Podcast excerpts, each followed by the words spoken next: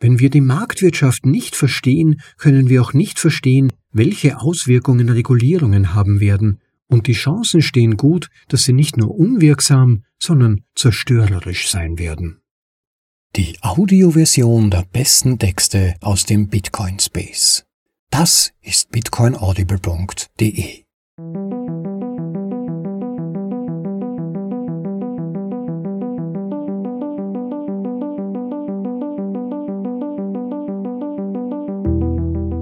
zu Folge Nummer 148 von bitcoinaudible.de, dem Podcast mit den besten Artikeln aus dem Bitcoin Space für euch in die deutsche Sprache übersetzt und danach vorgelesen zum bequemen Anhören, ob unterwegs oder daheim.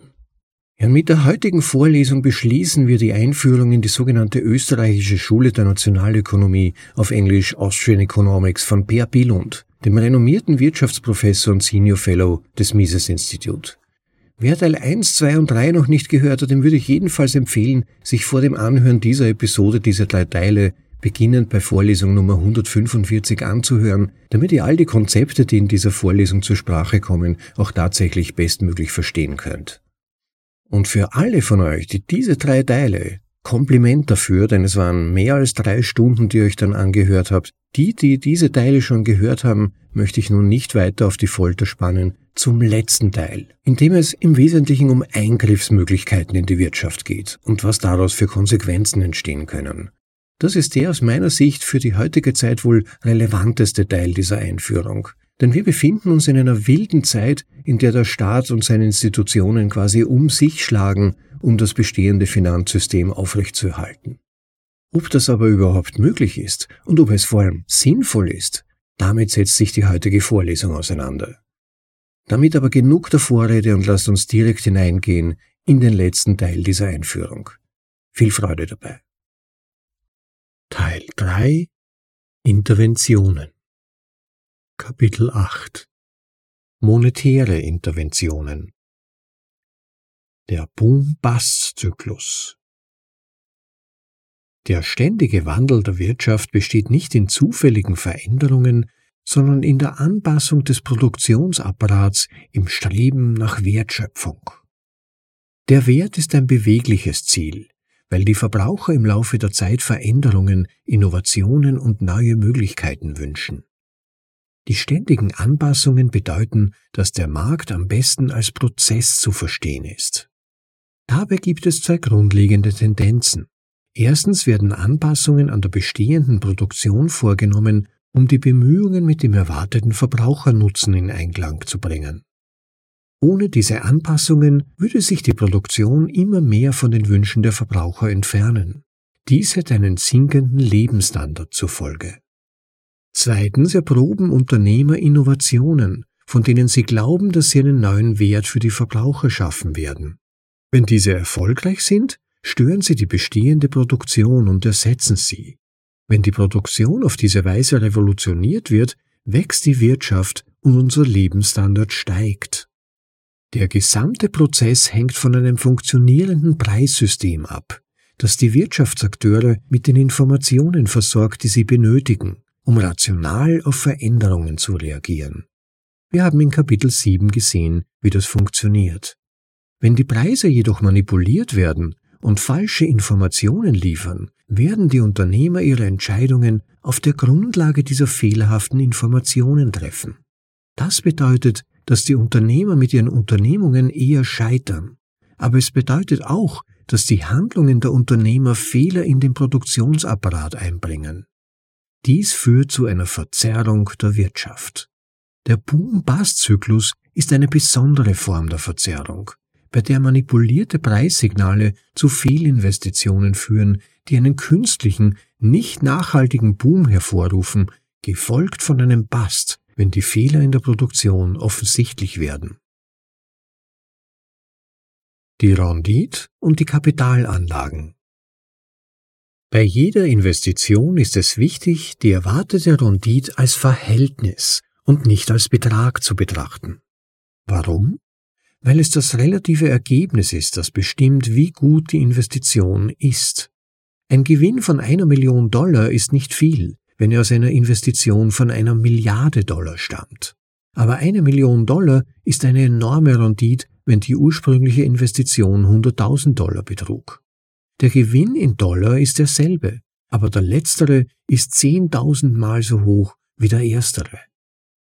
Ein ergänzender Hinweis, ein Gewinn von einer Million Dollar aus einer Investition von einer Milliarde Dollar ist eine Rendite von 0,1 Prozent, aber bei einer Investition von 100.000 Dollar ist es eine Rendite von 1000 Prozent. Wenn die eine Milliarde Dollar stattdessen in kleinere Projekte mit einer tausendprozentigen Rendite investiert würden, würde dies also zu einem Gesamtgewinn von 10 Milliarden Dollar führen. Das ist das Zehntausendfache des Gewinns der großen Investition. Weiter im Text. Die Betrachtung des Gewinns in Form von Renditen macht es einfacher, verschiedene Projekte zu vergleichen. Es bedeutet, dass ein Unternehmer und die Investoren in sein Unternehmen Alternativen vergleichen können, die sich in jeder Hinsicht unterscheiden. Eine neue Fluggesellschaft würde beispielsweise eine enorme Kapitalinvestition erfordern, um Flugzeuge anzuschaffen, Besatzungen einzustellen und Zugang zu Flughäfen zu erhalten während ein neuer Rasenservice eine viel geringere Anfangsinvestition erfordert. Es könnte jedoch sein, dass die größere Investition eine viel höhere Rendite verspricht, was bedeutet, dass sie wirtschaftlich sinnvoller ist, obwohl sie viel mehr Kapital erfordert. Wie wir bereits erörtert haben, korrelieren die Marktgewinne mit dem Verbraucherwert.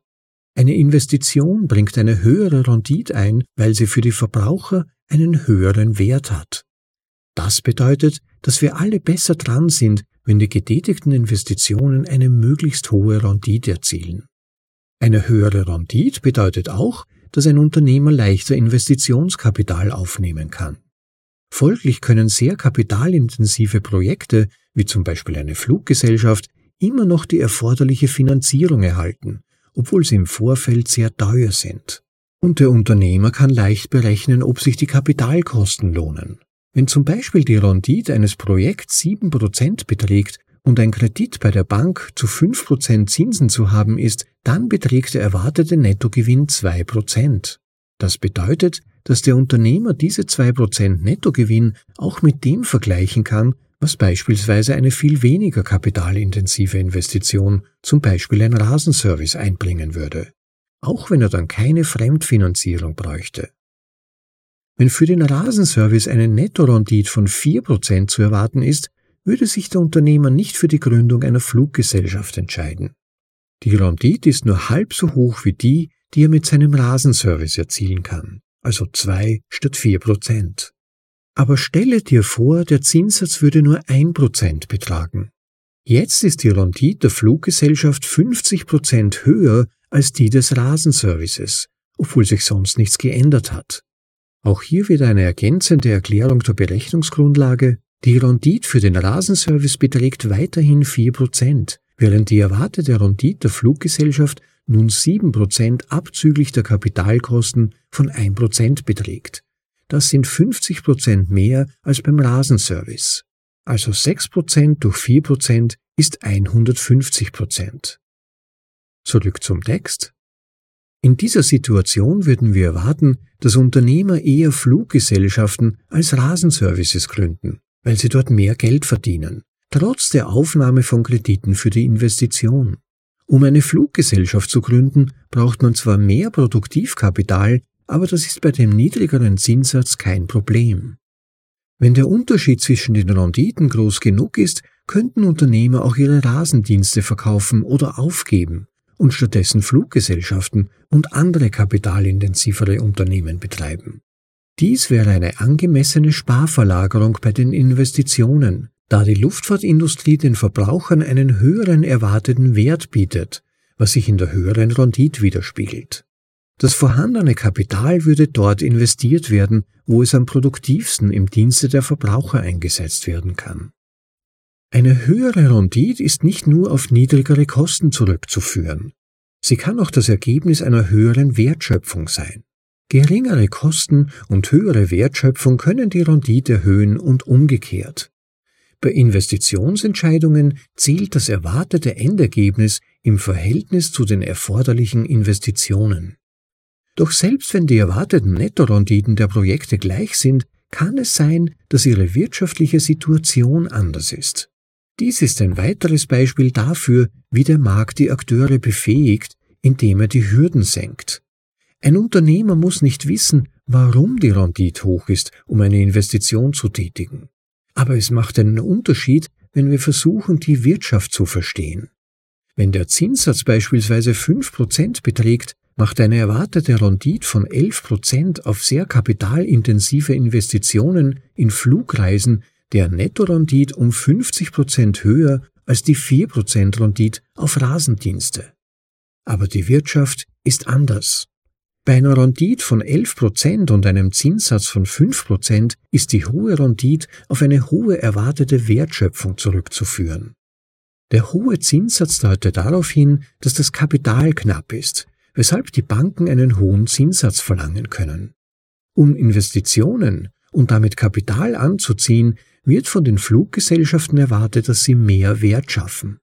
Wir haben dies zuvor gesehen. Als die Rendite der Fluggesellschaften nur 7% betrug, erzielten die Rasendienste eine höhere Nettorendite. Als die Rendite der Fluggesellschaften auf 11% anstieg, erzielten die Rasendienste eine niedrigere Nettorendite als die Fluggesellschaften.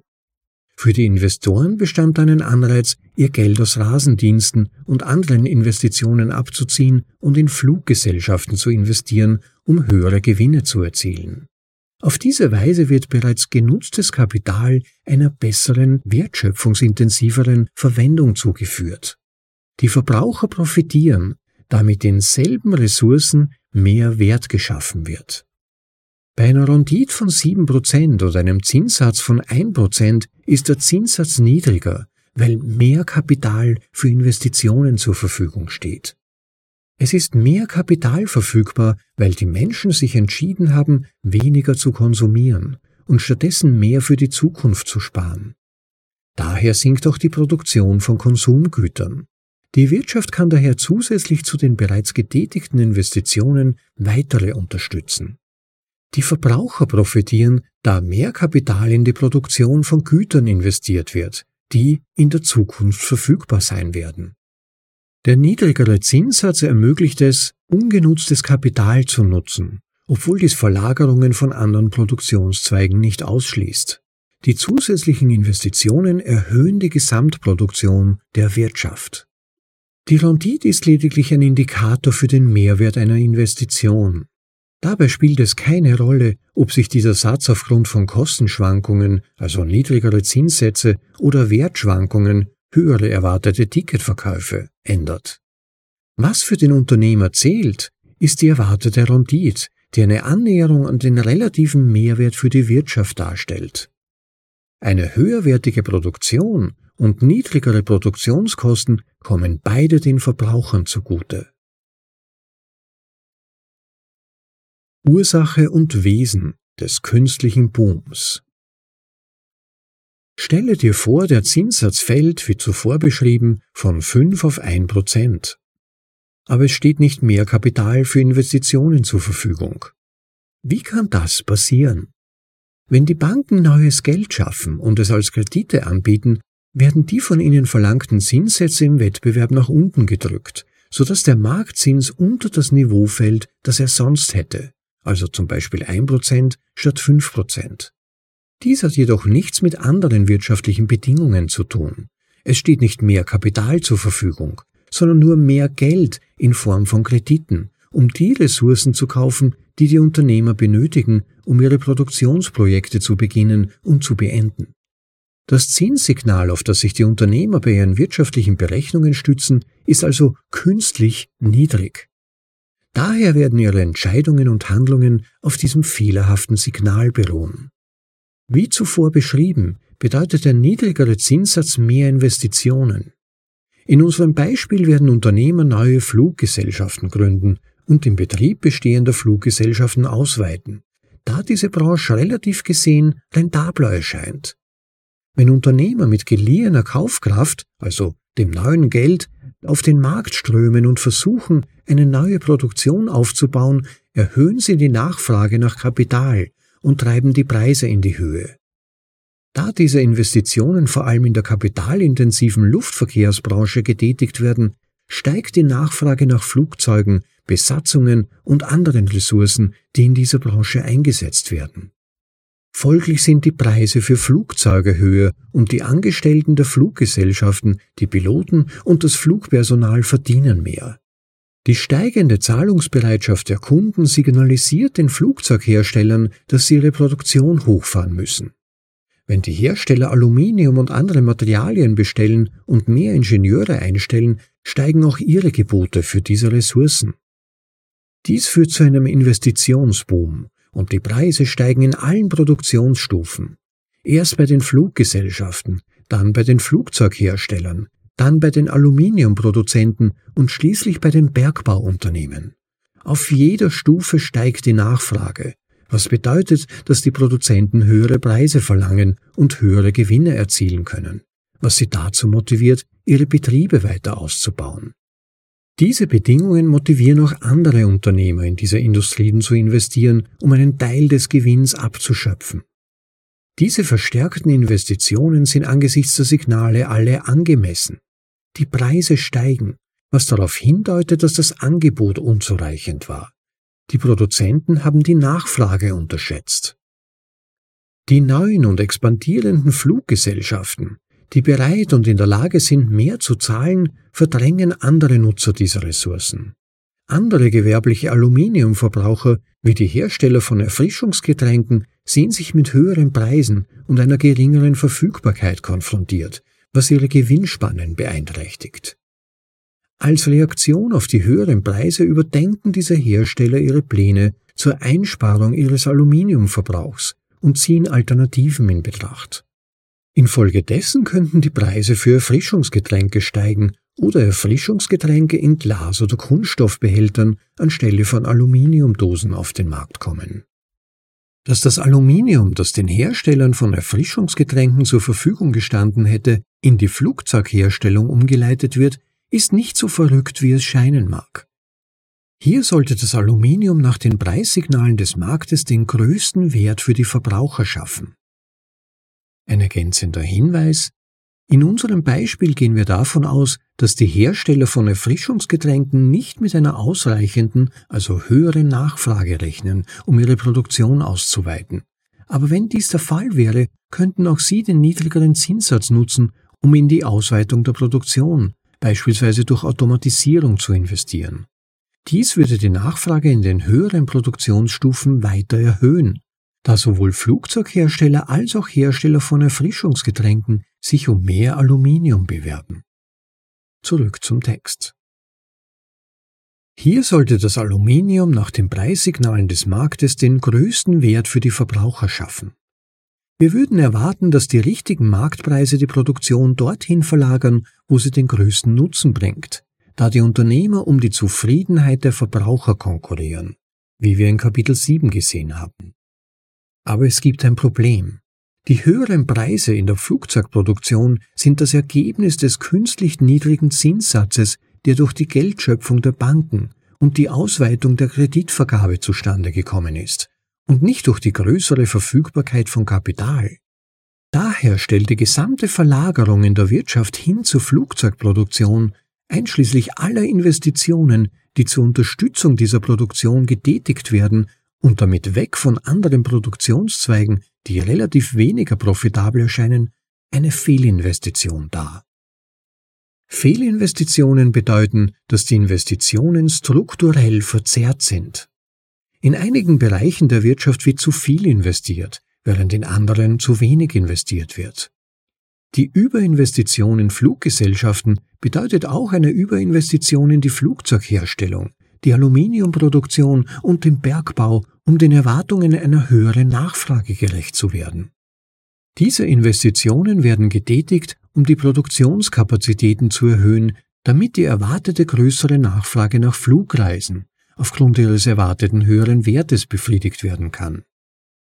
Da die Investitionen in die Höhe schnellen und die Preise in Erwartung der höheren Nachfrage steigen, erleben diese Branchen einen Boom. Dieselben Industrien, zumindest in unserem Beispiel, expandierten auch auf dieselbe Weise, als die Zinsen aufgrund der größeren Verfügbarkeit von produktivem Kapital fielen. Der Unterschied besteht darin, dass für diese neue Expansion Ressourcen verwendet werden, die nicht ohne weiteres verfügbar sind, sondern aus anderen Branchen abgezogen werden, in denen die Verbrauchernachfrage weitgehend unverändert bleibt. Es ist also nicht so, dass die Wirtschaft als Reaktion auf erwartete Veränderungen in der Wertschätzung der Verbraucher von einem Produktionszweig auf einen anderen umsteigt. Stattdessen steigt die Nachfrage nach produktivem Kapital und Arbeit insgesamt, da die Unternehmer neue Produktionszweige aufbauen, motiviert durch den künstlich gesenkten Zinssatz. Aus der Sicht des Verbraucherwerts wird dieser Boom durch Überinvestitionen in Fluggesellschaften und jene übergeordneten Produktionsprozesse, die den expandierenden Flugverkehr unterstützen, und somit durch relative Unterinvestitionen in anderen Produktionszweigen verursacht. Solche künstlichen Booms, die durch die Ausweitung von Krediten verursacht werden, können bei längeren Produktionsprojekten im Allgemeinen auftreten. Solche allgemeinen Fehlinvestitionen verzerren den Produktionsapparat der Wirtschaft. Der Output entspricht nicht mehr dem, was die Verbraucher nach den Vorstellungen der Unternehmer am meisten wünschen. Der Wendepunkt Der Boom ist nicht nachhaltig, weil er größtenteils aus Fehlinvestitionen besteht, nicht weil die Wirtschaft schnell wächst.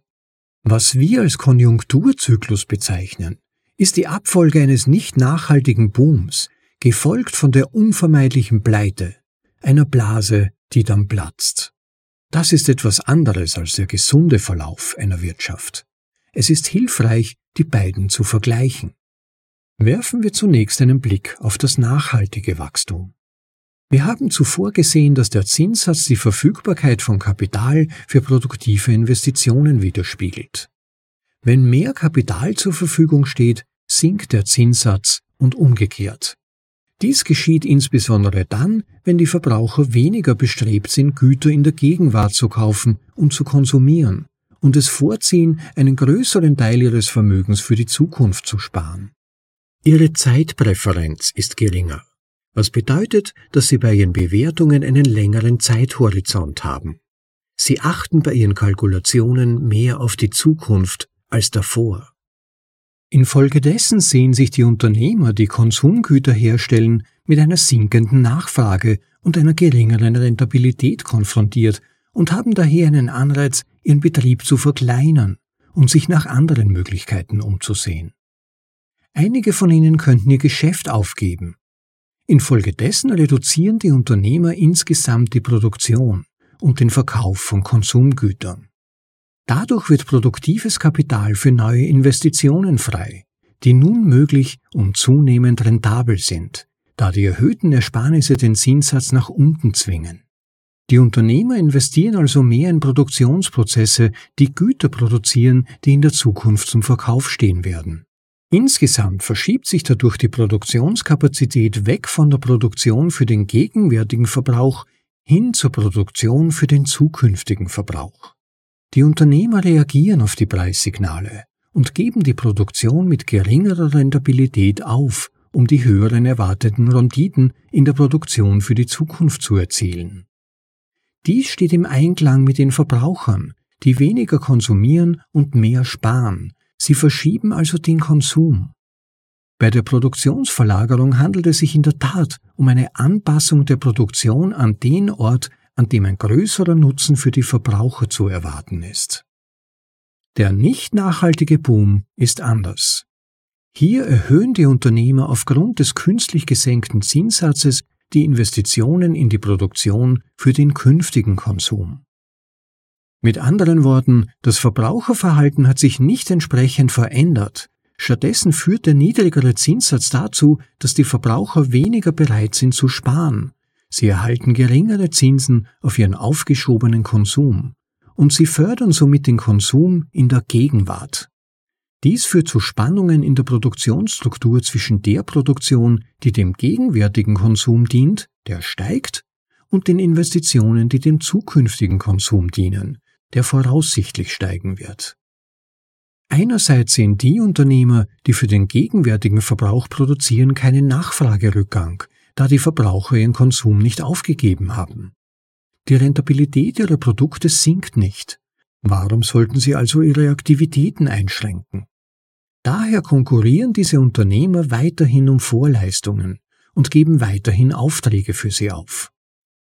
Gleichzeitig bewirkt der niedrigere Zinssatz einen Anstieg der Investitionen für die künftige Produktion.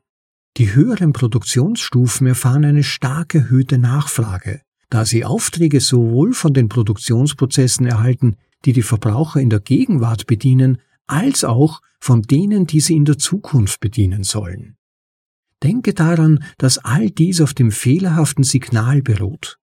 Da nicht mehr Kapital, sondern vielmehr Käufer zur Verfügung stehen, werden die Preise auf ein sehr hohes Niveau angehoben. Dies wird manchmal als Vermögenspreisblase, im Englischen Asset Price Bubble, bezeichnet.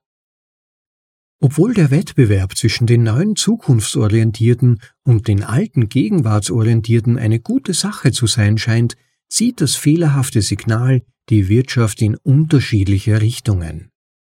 Die Preise der Produktionsfaktoren werden infolge der Überinvestitionen in die höheren Produktionsstufen, in unserem Beispiel Fluge, Aluminium und Bergbau, in die Höhe getrieben. Diese Preiserhöhungen beruhen auf dem Fehlsignal und sind daher losgelöst von der tatsächlich erwarteten zukünftigen Nachfrage nach Flugreisen. Diese Preiserhöhungen schließen die Löhne der Arbeitnehmer in diesen Stufen ein die dann mehr Geld für den gegenwärtigen Konsum zur Verfügung haben. Bei einem künstlich gesenkten Zinssatz gibt es weniger Anreize, den Konsum aufzuschieben. Daher wird ein größerer Teil der Arbeitslöhne, die nun aufgrund des Booms ebenfalls höher sind, für Konsumgüter ausgegeben, wodurch die Nachfrage nach Gütern in der Gegenwart ebenfalls steigt. Zusammenfassend lässt sich sagen, dass nachhaltiges Wachstum durch eine Verschiebung des Konsumverhaltens verursacht und unterstützt wird.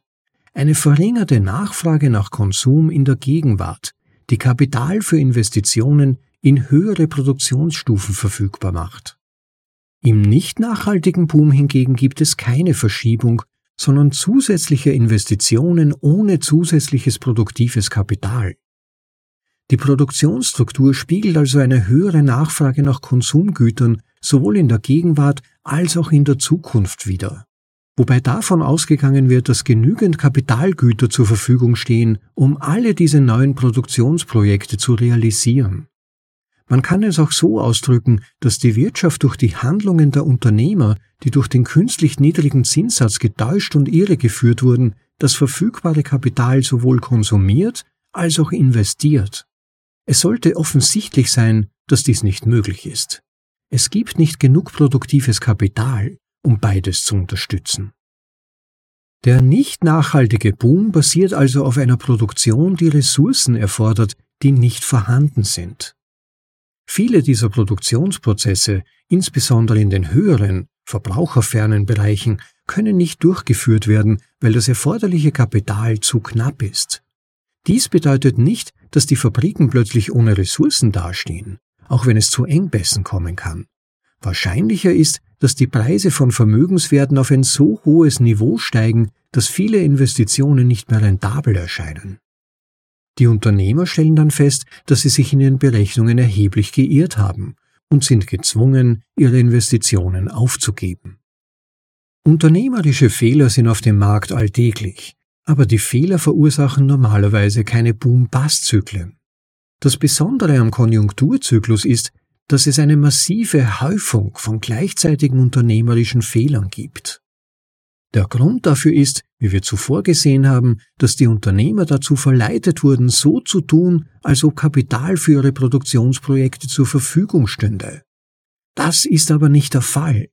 Die Ausweitung der Kreditvergabe nicht die Verfügbarkeit von Kapital hat den Zinssatz auf ein Niveau gesenkt, das nicht die tatsächliche Verfügbarkeit von Kapital für Investitionen widerspiegelt. Das wirft die Frage auf, warum sich die Unternehmer so täuschen lassen. Ist ihnen nicht klar, dass der Zinssatz künstlich niedrig ist? Vielleicht schon. Aber das spielt keine Rolle, denn sie erwarten immer noch, dass sie von den niedrigeren Kreditkosten profitieren.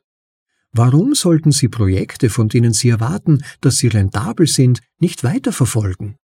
Selbst wenn Sie mit der Konjunkturtheorie vertraut wären und wüssten, dass sich die Wirtschaft in einer Blase befindet, ist diese Blase in der Tat höchst profitabel.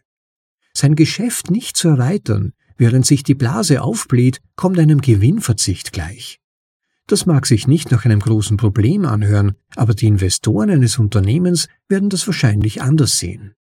Auch von den Konkurrenten kann nicht erwartet werden, dass sie ihre Gewinne schmälern. Untätigkeit würde ihnen also die Möglichkeit geben, ihren Marktanteil zu vergrößern. Wer also während der Blase nicht expandiert, riskiert sein Unternehmen. Ein weiteres Problem ist der Zustrom von Unternehmern während einer Blase. Wenn die Preise steigen, sehen mehr Menschen die Möglichkeit, Gewinne zu erzielen und einen Grund, ihren derzeitigen Arbeitsplatz zu verlassen. So lockt der Boom auch diejenigen an, die sonst nicht als Investoren in den Markt eintreten würden. Ihre mangelnde Erfahrung lässt vermuten, dass sie anfälliger für Fehler sind und damit zu den gesamten Fehlinvestitionen beitragen. So, Zeit für eine ganz kurze Unterbrechung wir würden uns sehr über Likes auf diese Folge freuen, wenn sie dir gefällt. Besonders aber, wenn du den Podcast hier und in unserem YouTube-Channel abonnieren könntest. Damit hilfst du dabei, dass auch andere auf den Podcast aufmerksam werden können. Und es ist auch weniger wahrscheinlich, dass du selbst eine Folge, die dich interessieren könnte, verpasst. Und wer unseren Podcast wertschätzt und möchte, dass er trotz Werbungsfreiheit weiter existiert, vergiss bitte nicht darauf, uns einige Sites zu schicken. Value for Value. Gib bitte auch ein wenig Wert für meine Arbeit und Zeit zurück. Danke. Der korrigierende Bast. Die korrektive Pleite. Die Pleite kommt schnell. Auch wenn die Blase selbst leicht zu erkennen ist, ist es schwierig genau vorherzusagen, wann sie platzen wird. Der eigentliche Wendepunkt kann durch scheinbar unzusammenhängende Ereignisse ausgelöst werden, die bestimmte Fehlinvestitionen zusätzlich belasten und zum Scheitern bringen.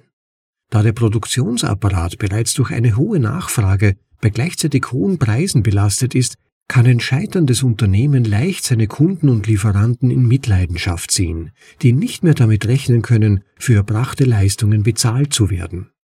Dies führt zu einer Kaskade von Misserfolgen, die das Ausmaß der Fehlinvestitionen in der Wirtschaft offenbart. Die Masse der fehlgeschlagenen Investitionen und damit der scheiternden Unternehmen und der verlorenen Arbeitsplätze ist der Bast. Beachte aber, dass der Bast kein separates Phänomen ist. Er ist bereits in den Boom eingebettet, dessen Investitionen nicht nachhaltig sind. Aus diesem Grund bezeichnen wir die Abfolge von Boom und Pleite, von Boom und Bast als Zyklus. Die Fehlinvestitionen, die den Boom verursachen, müssen rückgängig gemacht werden, damit die Wirtschaft wieder in Gang kommt. Es ist nicht so, dass der Boom eine gesunde Entwicklung ist und der Bast vermeidbar ist. Der Boom ist kein reales Wirtschaftswachstum, sondern eine Illusion. Die Verbraucher haben etwas anderes erwartet. Die Unternehmer haben Investitionen getätigt, die nicht durch echte Werterwartungen motiviert waren, sondern durch ein verfälschtes Signal der Kapitalverfügbarkeit begünstigt wurden den künstlich niedrigen Zinssatz. Die Pleite setzt die Kapitalgüter frei, die in Prozesse fehlinvestiert wurden, die nicht den Verbrauchern dienen, so dass sie dort investiert werden können, wo sie mehr Nutzen stiften können. Mit anderen Worten, andere Unternehmer erhalten die Chance, das Kapital zu erwerben, um einen Mehrwert für die Verbraucher zu schaffen. Die Misserfolge sind notwendig, damit die Fehlinvestitionen aufgedeckt und dann durch solide produktive Investitionen ersetzt werden können. Damit der Bast, die Pleite, wieder zu einer gesunden Produktion führen kann, muss der Zinssatz jedoch steigen dürfen. Wenn er künstlich niedrig gehalten wird, verlängert dies nur den Korrekturprozess, da auch die neuen Unternehmer in die Irre geführt werden und somit strukturelle Fehler fortbestehen. Kapitel 9 Regulatorische Intervention Unter Regulierungen verstehen wir Einschränkungen, die der Wirtschaft von der Regierung auferlegt werden. Verbote, Lizenzanforderungen, Qualitäts- oder Sicherheitsstandards, Preiskontrollen, Quoten, Subventionen und so. Obwohl sie sich in ihren Einzelheiten und ihren erklärten Zielen unterscheiden, werden sie alle eingeführt, um eine Veränderung in der Wirtschaft zu bewirken. Wenn Vorschriften nichts ändern, sind sie unwirksam. Das liegt daran, dass die spezifischen Beschränkungen nicht anwendbar sind oder in der Praxis nicht durchgesetzt werden. Der springende Punkt ist jedoch, dass alle Vorschriften darauf abzielen, eine Veränderung herbeizuführen, und dass sie nur dann von Bedeutung sind, wenn und in dem Maße, wie sie dies tun. Wirksame Vorschriften, ob sie nun das beabsichtigte Ergebnis bringen oder nicht, verändern das Verhalten und damit die Struktur der Wirtschaft. Einige Vorschriften werden den Herstellern auferlegt, während andere auf das Verhalten der Verbraucher abzielen.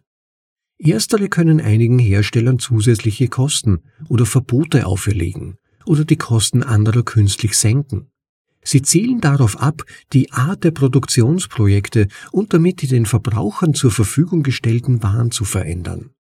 Letztere zielen darauf ab, das Verhalten der Verbraucher zu ändern, was sich wiederum auf die Produzenten auswirkt, da diese auf die veränderte Art und Struktur der Nachfrage reagieren müssen. In beiden Fällen kommt es also zu einer Veränderung der Produktionsstruktur der Wirtschaft. Wir wissen, dass die Produktionsstruktur von Unternehmern bestimmt wird, die aus der Befriedigung von Verbraucherwünschen Profit schlagen wollen. Siehe Kapitel 5. Damit Regulierungen wirksam sind, müssen sie also das Verhalten der Unternehmer beeinflussen und die von ihnen gewählten Produktionsprojekte verändern. Das beobachtbare Ergebnis, also das Sichtbare, das, was infolgedessen nicht eingetreten ist, das Kontrafaktische oder Unsichtbare, und die längerfristigen Auswirkungen, also das nicht realisierte, sind der Schlüssel zum Verständnis der Auswirkungen von Vorschriften. Das Sichtbare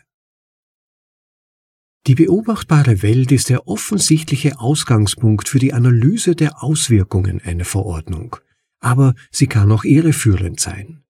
Sie ist offensichtlich, weil sie das ist, was wir sehen und messen können aber ihre Untersuchung führt auch zu Fehlern und voreiligen Schlussfolgerungen, denn obwohl die tatsächliche Wirtschaft ihre Daten, klare Fakten über die Auswirkungen einer Verordnung zu liefern scheint, ist dies in Wirklichkeit nicht der Fall.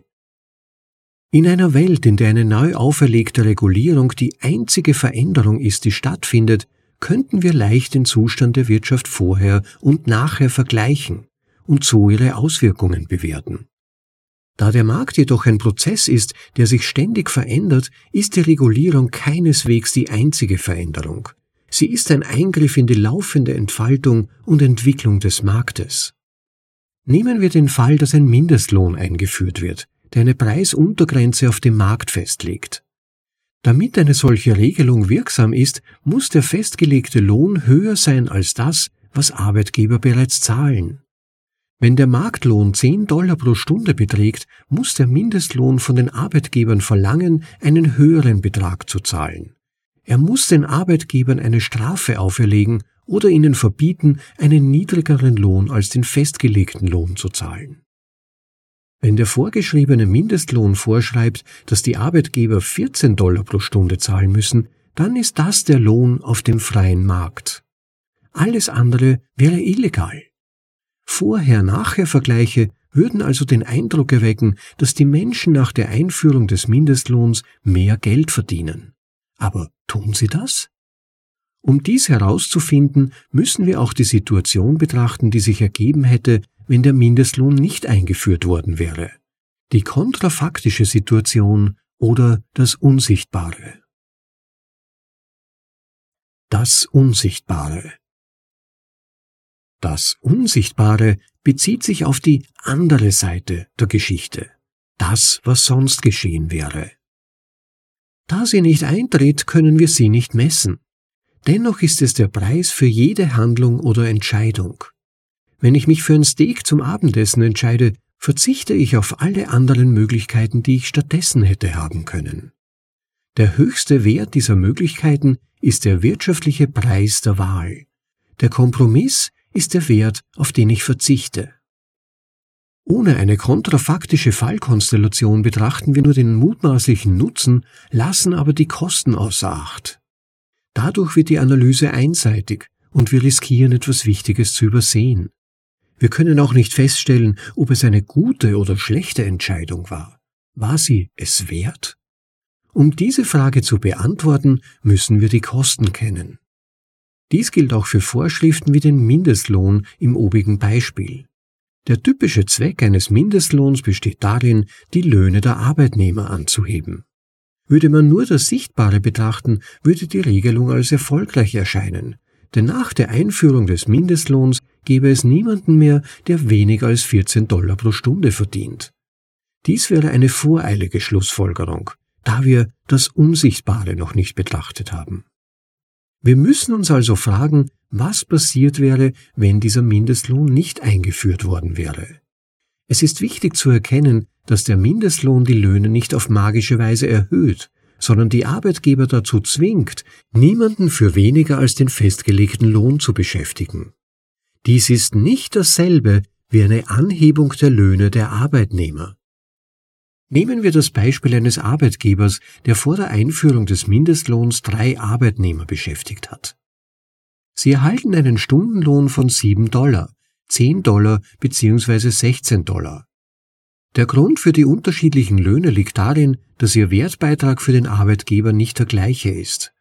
Der Arbeitnehmer, der einen Stundenlohn von 7 Dollar erhält, befindet sich in der Ausbildung und lernt den Beruf, was den niedrigen Lohn erklärt. Sobald er ausgebildet und für den Arbeitgeber wertvoller ist, würde er in Zukunft einen höheren Lohn erwarten. Der Arbeitnehmer, dem 16 Dollar gezahlt werden, verfügt über einzigartige Fähigkeiten, die für die Produktionslinie des Arbeitgebers besonders wichtig sind, wodurch sein Beitrag größer wird. Dieser Arbeitnehmer könnte leicht einen anderen Job finden, wenn er geringer bezahlt würde. Der Arbeitnehmer, der 10 Dollar verdient, verfügt über keine besonderen Fachkenntnisse, die über die Berufserfahrung hinausgehen und erhält daher den Marktlohn für normale Arbeitnehmer, der seinem Wertbeitrag zum Produktionsprozess entspricht. Der Arbeitgeber wäre nicht bereit, einem dieser Arbeitnehmer mehr als seinen Wertbeitrag zu zahlen. Sie sind angestellt, um zum geschaffenen Wert beizutragen, nicht um davon abzuziehen. Ihnen etwas anderes zu zahlen wäre Almosen, Konsum, nicht Produktion. Doch die Arbeitnehmer verdienen auch nicht weniger als ihren Wertbeitrag. Denn wenn sie es täten, könnten andere Arbeitgeber sie mit Gewinn zu einem höheren Lohn einstellen. Nehmen wir nun an, es wird ein Mindestlohn von 14 Dollar pro Stunde eingeführt. Das bedeutet, dass der Arbeitgeber niemanden mehr weniger als 14 Dollar pro Stunde zahlen darf. Der Arbeitgeber muss entscheiden, ob er den Lohn des Arbeiters in der Ausbildung verdoppelt und den Lohn des Arbeiters mit einem Stundenlohn von 10 Dollar um fast die Hälfte erhöht. Der dritte Arbeitnehmer, der bereits 16 Dollar pro Stunde verdient, ist nicht direkt betroffen. Der Arbeitgeber wird den in der Ausbildung befindlichen Arbeitnehmer wahrscheinlich entlassen, da seine Produktivität geringer ist als die eines regulären Arbeiters, aber sein Preis ist nun der gleiche. Der Arbeitgeber kann es sich nicht leisten, den Lohn des 10-Dollar-Beschäftigten einfach zu erhöhen, weil sein Wertbeitrag mehr als 10, aber weniger als 14 Dollar beträgt. Aber durch die Optimierung des Produktionsprozesses, die Kürzung von Sozialleistungen und die Abschaffung anderer Vergünstigungen, wie zum Beispiel der Kaffeepause am Nachmittag, kann dieser Beschäftigte zu dem höheren Satz von 14 Dollar gehalten werden, zumindest vorläufig. Es zeigt sich also, dass dieser Arbeitgeber vor der Einführung der Verordnung einen Durchschnittslohn von 11 Dollar pro Stunde zahlte und danach 15 Dollar pro Stunde. Ein offensichtlicher Gewinn. Die Verordnung hat funktioniert. Sie hat die Löhne der Arbeitnehmer auf magische Weise erhöht. Das Unsichtbare zeichnet jedoch ein anderes Bild. Wäre in der Wirtschaft nichts geschehen, was die Produktivität der Arbeitnehmer oder die Rentabilität des Unternehmens verändert hätte, wären drei Arbeitnehmer zu insgesamt 33 Dollar pro Stunde beschäftigt. Jetzt sind es stattdessen zwei Arbeitnehmer mit einem Stundenlohn von insgesamt 30 Dollar. Außerdem arbeitet der schlechter bezahlte Arbeitnehmer jetzt härter, um seinen höheren Lohn zu rechtfertigen. War die auferlegte Regulierung es wert? Die Wirtschaftswissenschaften können diese Frage nicht beantworten, da es sich um ein Werturteil handelt. Aber sie kann das Ergebnis der Regulierung ermitteln und somit zeigen, ob die Regulierung ihr Versprechen, die Löhne der Arbeitnehmer zu erhöhen, erfüllt hat. Für einen Arbeitnehmer hat sie das getan, aber sie führte auch dazu, dass ein anderer Arbeitnehmer entlassen wurde. Die Geschichte hat noch mehr zu bieten, denn das Sichtbare und das Unsichtbare haben nur Auswirkungen auf die Gegenwart. Doch wie wir heute wissen, ist die Wirtschaft ein Prozess. Die Welt, in der wir heute leben, hat auch Auswirkungen auf die Zukunft. Das Unverwirklichte Die Einsicht, dass der Markt ein Prozess ist, bietet einen weiteren Einblick in die tatsächlichen Auswirkungen von Vorschriften auf die Wirtschaft, die über das Sichtbare und Unsichtbare hinausgehen. Um zu sehen, wie, werden wir das Beispiel des Mindestlohns fortsetzen und die Logik Schritt für Schritt mit und ohne die Regulierung durcharbeiten. Nachdem der Mindestlohn eingeführt wurde, wird der Arbeitnehmer in Ausbildung entlassen. Anstatt etwas für Geld zu verdienen und die nötige Erfahrung zu sammeln, um seine Karriere voranzutreiben, ist er nun auf der Suche nach einem Job. Da jedoch alle Arbeitgeber gezwungen sind, 14 Dollar pro Stunde zu zahlen, ist die Schwelle, einen Job zu bekommen, viel höher als zuvor. Ohne Ausbildung kann der Berufsanfänger keinen Job finden, bei dem er mindestens so viel zum Ergebnis beiträgt, und da er auch nicht die Erfahrung sammeln kann, die seine Produktivität steigern würde, bleibt er arbeitslos. Die Arbeitnehmer, die ihren Arbeitsplatz behalten haben, sind zunehmend frustriert. Die am besten bezahlten Arbeitnehmer fühlen sich ungerecht behandelt, weil sie keine Lohnerhöhung erhalten haben, während die weniger produktiven Kollegen ohne ersichtlichen Grund eine 40-prozentige Erhöhung bekommen haben. Auch der Leistungsdruck ist nun höher, und von den besser qualifizierten Arbeitnehmern wird erwartet, dass sie den weniger qualifizierten helfen, damit die Produktion reibungslos läuft. Zu dritt war es besser, auch wenn der dritte Arbeiter das Handwerk noch erlernte. Jetzt mühen sich die beiden damit ab, das zu produzieren, was sie vorher zu dritt problemlos geschafft haben.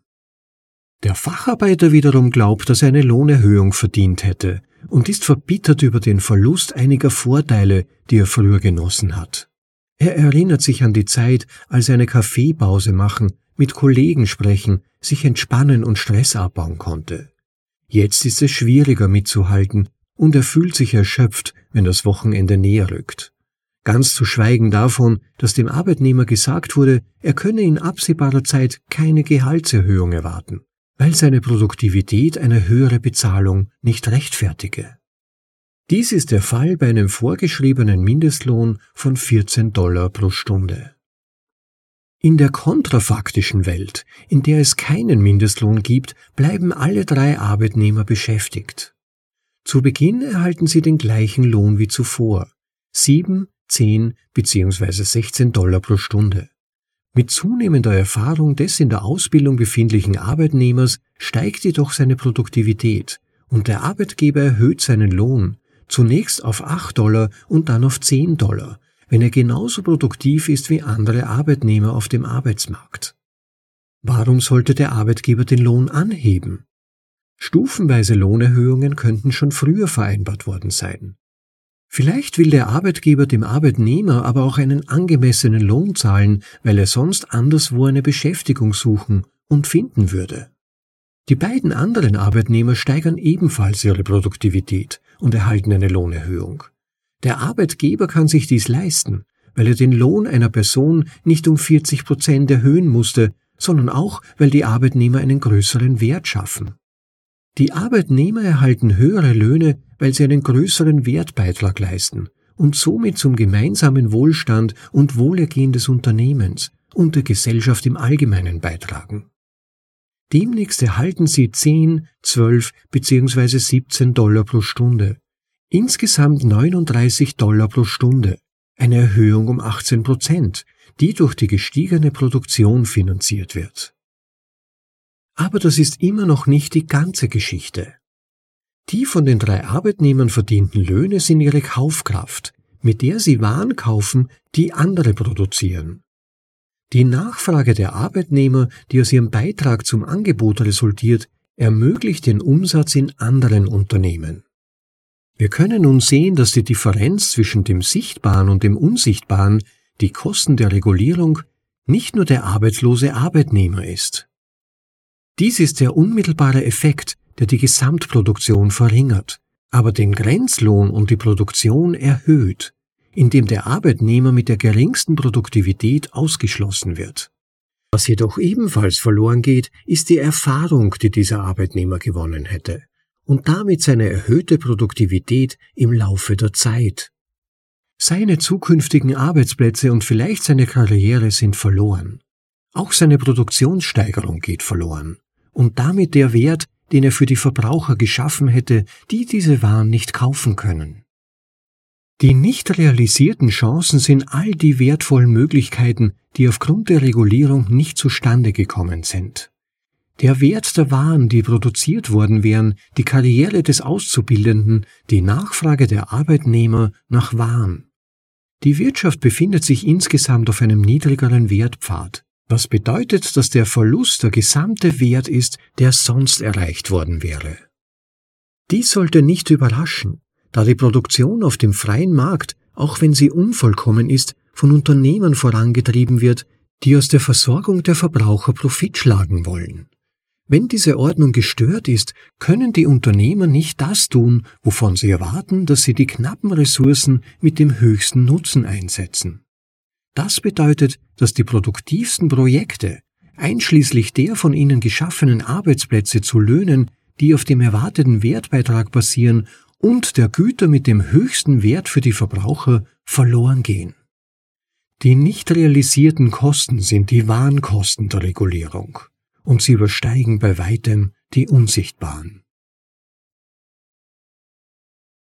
Schlussfolgerung Aktion und Interaktion Nichts an der Marktwirtschaft ist magisch.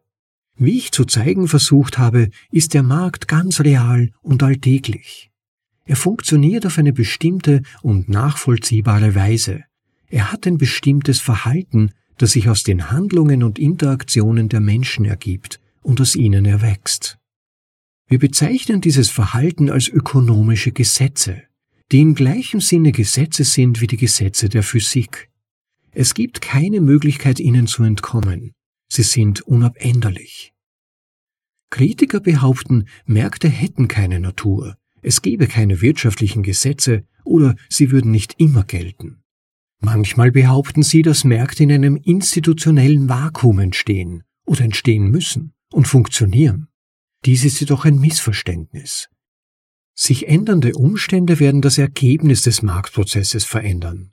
Aber die Märkte funktionieren nicht anders, nur weil ein anderer institutioneller Rahmen vorliegt. Die produzierten Waren und Dienstleistungen, die Zahl der Arbeitsplätze, die Verteilung der geschaffenen Werte usw. So sind nicht nur durch wirtschaftliche Gesetze bedingt, aber sie unterliegen sicherlich diesen Gesetzen. Unter sonst gleichen Bedingungen bedeutet ein höherer Preis für ein Gut, dass weniger davon verkauft wird, als dies sonst der Fall wäre. Dies bedeutet nicht, dass andere Einflüsse keine Wirkung haben.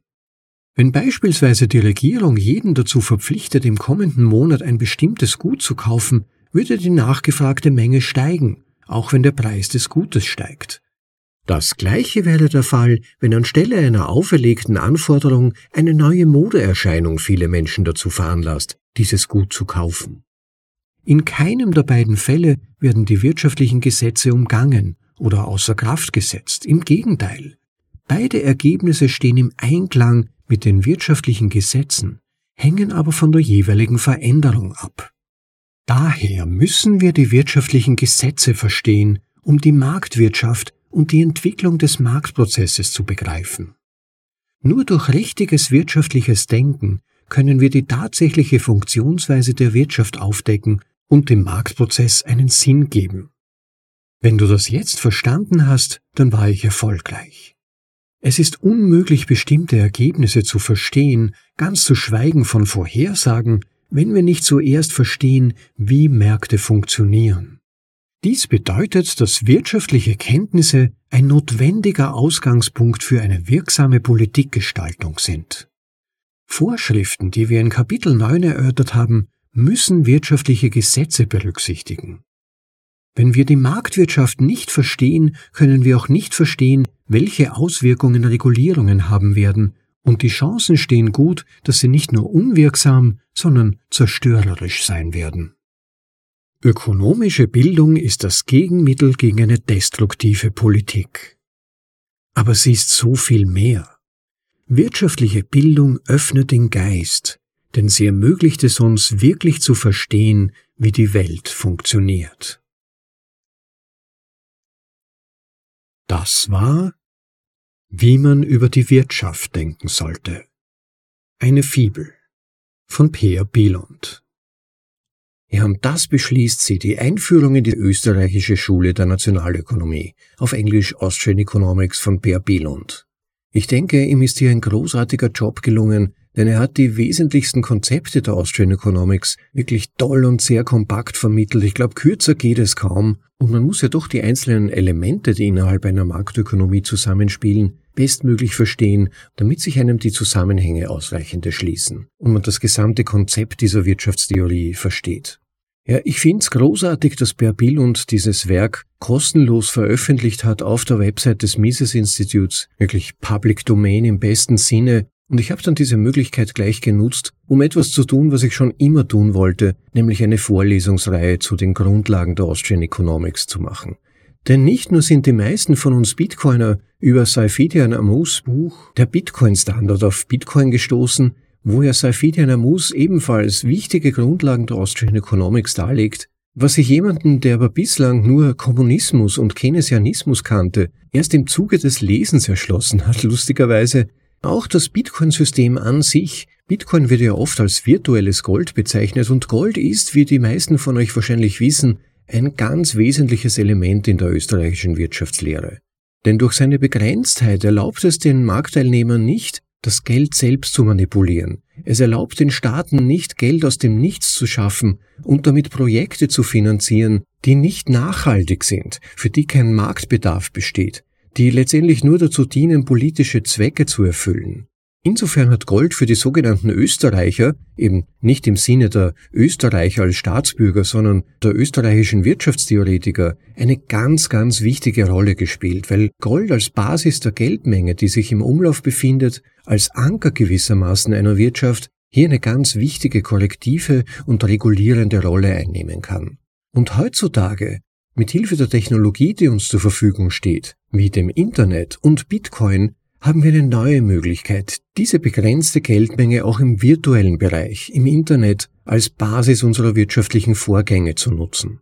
Das heißt, wir müssen nicht zurück zu einem Goldstandard, ein System, das aus heutiger Sicht eigentlich bereits als überholt zu betrachten ist, auch eben wegen der schwierigen Teilbarkeit des Goldes, der ganz, ganz schwierigen, komplexen Validierung auf Echtheit, der schwierigen Transportierbarkeit und so weiter, sondern haben mit Bitcoin ein Medium, einen Geldträger, der direkt zwischen zwei Parteien die endgültige Abwicklung, die direkte und endgültige Übertragung von Wert ermöglicht. Und das ist eine Revolution. Insofern wittern hier natürlich viele Austrians Morgenluft. Plötzlich scheint die Möglichkeit, dass eine Wirtschaft basierend auf den Grundlagen der österreichischen Wirtschaftslehre reformiert wird, viel realistischer und persönlich kann ich dazu nur sagen, es wäre zu hoffen. Denn wir sollten nicht versuchen, gegen die Natur des Menschen anzukämpfen. Und zu allerletzt sollte es der Staat versuchen, der Staat, der in all diesen Versuchen immer wieder, und man möchte sagen, verlässlich gescheitert ist. Es ist die Natur des Menschen, für die Zukunft vorsorgen zu wollen, und es gibt im Markt selbst Zusammenhänge, die man einfach nicht austricksen oder zurecht manipulieren kann, je nach politischen Zielsetzungen. Das kann auf eine gewisse Zeit lang funktionieren und meist erfordert es Gewalt, die Einsatz von Drohung, Gewalt, Enteignung. Versucht mal eure Steuern nicht zu zahlen, versucht mal über die Menge der Steuern zu diskutieren mit einem Steuerbeamten. Ihr werdet dabei wenig Chancen haben und ultimativ läuft es darauf hinaus, wenn du nicht zahlst, dann hast du eine Strafe zu bezahlen, das heißt, dann wird dein Zwangsbeitrag noch höher oder du wanderst ins Gefängnis. Und wer jetzt mit der Replik kommt, aber wer baut denn dann die Straßen?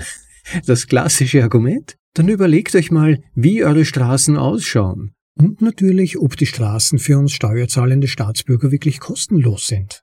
Also die meisten Straßen, die ich kenne, sind in einem nicht besonders guten Zustand und für die wirklich relevanten Straßen, um große Strecken zurückzulegen, muss ich Maut bezahlen. Ja, und obwohl es doch heißt, Straßen wären ein öffentliches Gut, muss ich Parkgebühren zum Parken zahlen in den meisten Städten. Die Lage im Gesundheits- und Ausbildungssystem wird von Jahr zu Jahr schlechter, obwohl immer mehr Steuern dafür aufgewendet werden. Die Liste an möglichen Beispielen wäre schier endlos, weil der Staat nun mal die Eigenschaft hat, sich immer mehr auszudehnen, immer mehr Bereiche zu regulieren und daher natürlich auch immer mehr Geld von den Bürgern benötigt und das Geld muss ja irgendwo herkommen. Das heißt, es müssen dann auch Kredite aufgenommen werden auf Staatsebene, die dann natürlich am Ende die Bürger zurückzahlen müssen. Und da kommt es dann zu so bizarren Situationen wie beispielsweise in der USA, ob, obwohl der US-Dollar ja die weltweit führende Währung ist, die US-Steuerzahler nächstes Jahr geschätzt ein Drittel bis zur Hälfte des gesamten Steueraufkommens nur für die Tilgung der Schulden des US-Staates berappen müssen. Und in Deutschland, habe ich erst vor wenigen Tagen gelesen, haben sich die Staatsschulden innerhalb der letzten zwei oder drei Jahre, glaube ich, verzehnfacht verfünf- oder verzehnfacht. Schlagt mich bitte nicht, korrigiert mich auch gerne in den Kommentaren. Aber es war eine enorme Zunahme. Das ist halt nur möglich, wenn das Geldsystem nicht auf fixen Grundlagen beruht, sondern einfach der Staat nach Belieben und Gutdünken nach politischen Zwecken Geld drucken kann. Das Grundprinzip ist, dass Staaten, nicht Regierungen, im Prinzip man als pervertierte Formen von Unternehmen sehen kann, welche auf Basis von Zwang und Gewalt Verträge zu Lasten Dritter schließen. Eine Regierung ist im Prinzip nichts weiter als eine Form von Geschäftsführung. Und eine Firma als Form von gesellschaftlich organisierten Zusammenlebens muss ja nicht unbedingt schlecht sein, aber nur dann, wenn sie bedürfnisorientiert, und zwar auf Freiwilligkeit und Wettbewerb passieren würde und ihre Bewohner nicht als Personal, sondern als Kunden ansieht. Was aber aufgrund der hochregulierten Wirtschaftsformen, der wir uns befinden, die mit Kapitalismus nahezu überhaupt nichts mehr zu tun hat, sondern nur mehr den Namen nutzt, sondern tatsächlich die Wirtschaft geleitet wird von weitgehend nicht gewählten Personen, wenn man zum Beispiel nur an die EU denkt, die dann über das Geschick des ganzen Kontinents bestimmen und zig Milliarden Verträge ja zum Teil über SMS abwickeln, die dann dummerweise verloren gehen, wie wir jetzt angesichts der Pfizer-Verträge lernen mussten vor nicht allzu langer Zeit. Wobei ja das vermutlich nur ein kleiner Blick unter die Bettdecke ist. Es sind zentralistisch organisierte politische Strukturen, die eigentlich mehr an Kommunismus, an Formen von Kommunismus erinnern, denn an Kapitalismus, in dem ausschließlich der Markt sich selbst regulieren sollte. Im eigenen Interesse natürlich. Und natürlich würden da auch langfristige Spekulationen dazugehören, dass man beispielsweise nicht das Land verwüstet, auf dem man auch in 100 Jahren noch Geld verdienen möchte, so wie das Per Bilund in seinen Beispielen ja ausgeführt hat. Aber in einem neoliberalen oder kryptokommunistischen oder wie auch immer man es bezeichnen möchte, in so einem System geht es natürlich nur darum, möglichst rasch, möglichst viel Geld abzuschöpfen, das neu aus der Druckerpresse kommt. Das sind die Anreize in so einem System, nicht an morgen zu denken, sondern sich heute zu bedienen in maximalem Ausmaß. Dass solche Anreizstrukturen aber natürlich alles andere als geeignet sind, auf unserem Planeten Nachhaltigkeit oder weitsichtiges Denken als Entscheidungskriterium in den Köpfen zu verankern, das sollte jedem klar sein. Denn wenn Geld nach Belieben gedruckt werden kann und daher laufend an Wert verliert, es quasi einem wie Sand zwischen den Fingern zerrinnt, dann fördert das kurzfristiges Denken und Raffgier. Wen dieses Thema interessiert, dem kann ich wirklich die Vorlesung Das ist nicht Kapitalismus von Alan Farrington empfehlen. Vorlesung Nummer 112 war das. Doch die Lage heutzutage ist, du gehst arbeiten, der Staat nimmt dir 50 Prozent weg. Du gehst einkaufen, der Staat nimmt dir 19 Prozent weg. Du fährst tanken, der Staat nimmt dir 70 Prozent weg. Du kaufst Zigaretten vielleicht, wenn du Raucher bist. Der Staat nimmt dir 70 Prozent weg. Aber wenn du dann fragst, warum du so wenig Geld hast, dann sagen dir alle nahezu einhellig, und das hört man auch aus seinem Umfeld, der Kapitalismus ist schuld. Wir leben in einer Zeit der völligen Unkenntnis dessen, was Kapitalismus überhaupt bedeutet, geschweige denn der Grundlagen von Ökonomie. Die basieren in den westlichen Ländern weitgehend auf dem Keynesianismus, aber werden dann in der Konsequenz umformiert in ein Konstrukt, das mit Kapitalismus nicht einmal etwas zu tun hat, sondern eben adäquater als Raubtierkapitalismus bzw. Neoliberalismus und was auch immer man dann für Begriffe verwenden möchte, jedenfalls mit der ursprünglichen Form des Kapitalismus nur mehr wenig zu tun haben. Und vor allem aber auch abgekoppelt von den Grundlagen der Ökonomie, die mit dem Menschen zu tun hat und ihrem Verhalten, das durch die sogenannte Praxeologie und die darauf aufbauenden Austrian Economics großartig und vor allem nachvollziehbar beschrieben wird. Vielleicht zu guter Letzt und der guten Vollständigkeit halber noch ein ganz kurzer Abriss über die Geschichte der österreichischen Wirtschaftslehre allgemein. Da hat Peter St. Ange etwas für mich persönlich Wichtiges, Einsichtsvolles über die Austrian Economics erklärt. Sie wurden nie in Universitäten oder gar durch Regierungsaufträge finanziert. Die Austrian Economists, die Gründer der österreichischen Schule, wie zum Beispiel Karl Menger am Ende des 18. Jahrhunderts mit seiner Grenznutzenlehre oder Friedrich von Hayek, die mussten wirklich verstehen, wie die Realität und die Menschen ticken, um brauchbare Konzepte zu entwickeln. Es gab da niemand, der ihnen vorgab, wie sie zu denken hatten oder der ihre Arbeit finanzierte. Murray Rothbard zum Beispiel hat ein großartiges, fünfbändiges Werk über die Geschichte der Menschheit und des Marktes geschrieben betitelt Mensch, Wirtschaft und Staat in der deutschsprachigen Version. Das ist eine Geschichte voller Blut, Fäden, Machtkämpfe und Kriege, die aber das Fundament für ein tiefes Verständnis des Menschen und was ihn antreibt legen kann. Diese historischen Zusammenhänge zu verstehen, half diesen Forschern damals, ein Konzept zu entwickeln, das sich am Menschen selbst orientiert. Ja, und bei dieser Suche und beim Herunterbrechen der Beobachtungen auf das Wesentliche haben sie im Laufe der Zeit vier Grundprinzipien herausgearbeitet. Das eine ist, Menschen tun Dinge aus bestimmten Absichten heraus. Sie sind nicht irgendwelche Bälle, die in der Landschaft herumfliegen oder Blätter, sondern Menschen haben einen Verstand, sie haben Bewusstsein ihrer selbst und sie verfolgen in ihrem Leben bestimmte Absichten. Dann als zweite Regel, Menschen sind unterschiedlich. Menschen ticken unterschiedlich. Es ist nicht ein Mensch wie der andere. Das heißt aber auch, Menschen kann man nicht gleichschalten. Ein bestimmtes Schema, eine bestimmte Regierungsform, eine bestimmte Marktintervention wird nicht für alle Menschen, alle Kulturen und alle Individuen gleichermaßen passen. Nur heißt dafür die Lösung jetzt nicht, wie vielleicht manche erwarten würden, vom Staat aufoktroyierte Diversität, sondern die Menschen entscheiden selbst, was für sie Wert hat, wohin es gehen soll und ultimativ entscheidet somit der Markt, wohin der Weg führt. Als drittes Prinzip, Menschen mögen freies Handeln, zum Beispiel auch Freizeit, also tun ohne Absicht, Verpflichtungen oder Einschränkungen.